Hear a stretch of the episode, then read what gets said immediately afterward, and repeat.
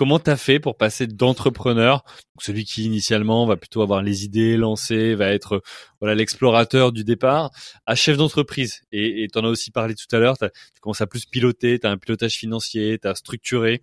Voilà, et c'est un autre rôle. On avait parlé d'ailleurs sur ce podcast avec Bruno Tesson du campus des dirigeants. Comme quoi, il y a souvent, si tu veux, un palier à, à 15, 20 collaborateurs de, bah, tu peux plus, toi, entrepreneur, être partout. Euh, il faut maintenant que tu penses ton entreprise comme un système qui fonctionne et où toi, t'es, voilà, tu t'extrais de l'opérationnel pour que ça fonctionne. Est-ce que toi, c'est ce que tu as vécu ou, et, mm-hmm. et comment tu as le déclic de te dire, il faut que je change quelque chose? Alors, euh, si tu veux, je peux te faire de la pub. Je, peux dire que le déclic, je l'ai eu en entendant Eric Larchevêque sur ton euh, dernier podcast qui dit qu'il faut travailler euh, sur l'entreprise et pas dans l'entreprise. J'ai trouvé cette formulation ultra intéressante. Bah, pour te résumer ça, de, de, mon point de vue, quand on a fait la, la, la, fusion, enfin quand on a fait rentrer les nouveaux associés et qu'on a redéfini un peu les cartes et qu'on s'est dit, OK, donc maintenant qui prend la présidence, qui prend la DG, le, le conseil d'administration, blabla. Ils m'ont dit, mais Charles, tu veux faire quoi, toi? Et moi, je leur ai dit, mais moi, je sais, moi, je veux pas de métier, euh, je veux juste avoir des idées. Hmm. Ils m'ont dit, ok, t'es bien gentil, mais on peut pas, on peut pas mettre ça dans un pacte d'associés. ça ne fonctionne pas.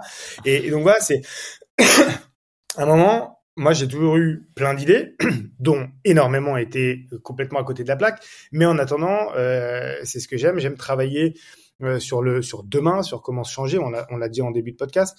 Euh, voilà comment avancer, comment être dans la prospective, comment être dans l'innovation euh, et pas forcément l'innovation tech, hein, c'est pas forcément l'innovation de rupture où euh, tu fais de la crypto, tu as tout changé, etc. Euh, mais ça peut être aussi dans le management, dans la gestion et compagnie. Moi, c'est là que j'étais bon et j'ai dit à mon associé et aux nouveaux associés, en fait, moi, je connais mon marché par cœur, je connais mon secteur par cœur et je peux tirer la boîte vers le haut sur plein de sujets. Mais par contre, on arrive à un stade où en fait, je peux plus faire du pilotage financier. Alors, évidemment, tu le fais toujours en chef d'entreprise, en associé fondateur, évidemment que tu le fais, mais je peux plus être la tête dans les factures, je peux plus être la tête dans les contrats. Et, j'ai dit pareil à mon associé Mathieu. Je dis, à un moment donné, quand on a des gens, alors c'est pas en dessous de toi parce que j'aime pas ça et on essaie de vraiment pas faire du management pyramidal, mais quand on a des responsables euh, de clients, en fait, quand la personne, elle fait son brief, euh, ou elle va faire son pitch, ou elle fait ses rendus de dossier, etc., ben, la manière dont elle écrit, la manière dont elle pense, la manière dont elle fabrique ses contenus, ben, tu feras jamais la même chose. Tu écriras pas pareil. Notre chargée de com, quand elle fait les publications sur les réseaux, il y a zéro chance que si ça avait été moi qui l'écrive, je l'aurais écrit, je l'aurais écrit différemment en fait. Hmm. Mais euh, quand tu responsabilises quelqu'un, quand tu prends quelqu'un à un poste, euh, bah, déjà tu le prends pas au pif. Euh, c'est aussi pour ce qu'elle apporte la personne à ton entreprise. Donc tu, tu, tu dois lâcher la responsabilité. Moi le truc qu'on a eu à une époque où on demandait à quelqu'un, ok, avant le pitch pour Netflix, refais-moi voir ton pitch là que je regarde ce que tu as mis. Bon, attends, je le prends deux secondes, je te fais un petit coup de polish et je te le rends. Mais en fait, non, c'est nul. C'est, c'est, tu, tu, tu démoralises complètement tes collaborateurs en faisant ça, tu les déresponsabilises.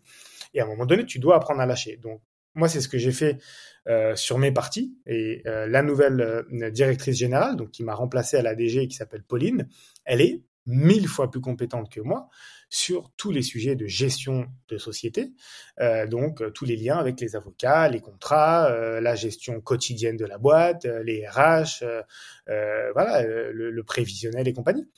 Et donc évidemment qu'on fait des, des, des, points ensemble très régulièrement et qu'on se parle, mais je lui fais confiance. Et quand elle me dit on va changer tout ça parce que je pense que c'est mieux, je vais pas lui dire ah bah oui, bah moi non. Donc à un moment donné, j'ai appris aussi à lâcher, ce qui n'a pas été facile, mais c'est un peu fait comme comment ça Comment j'ai fait pour lâcher?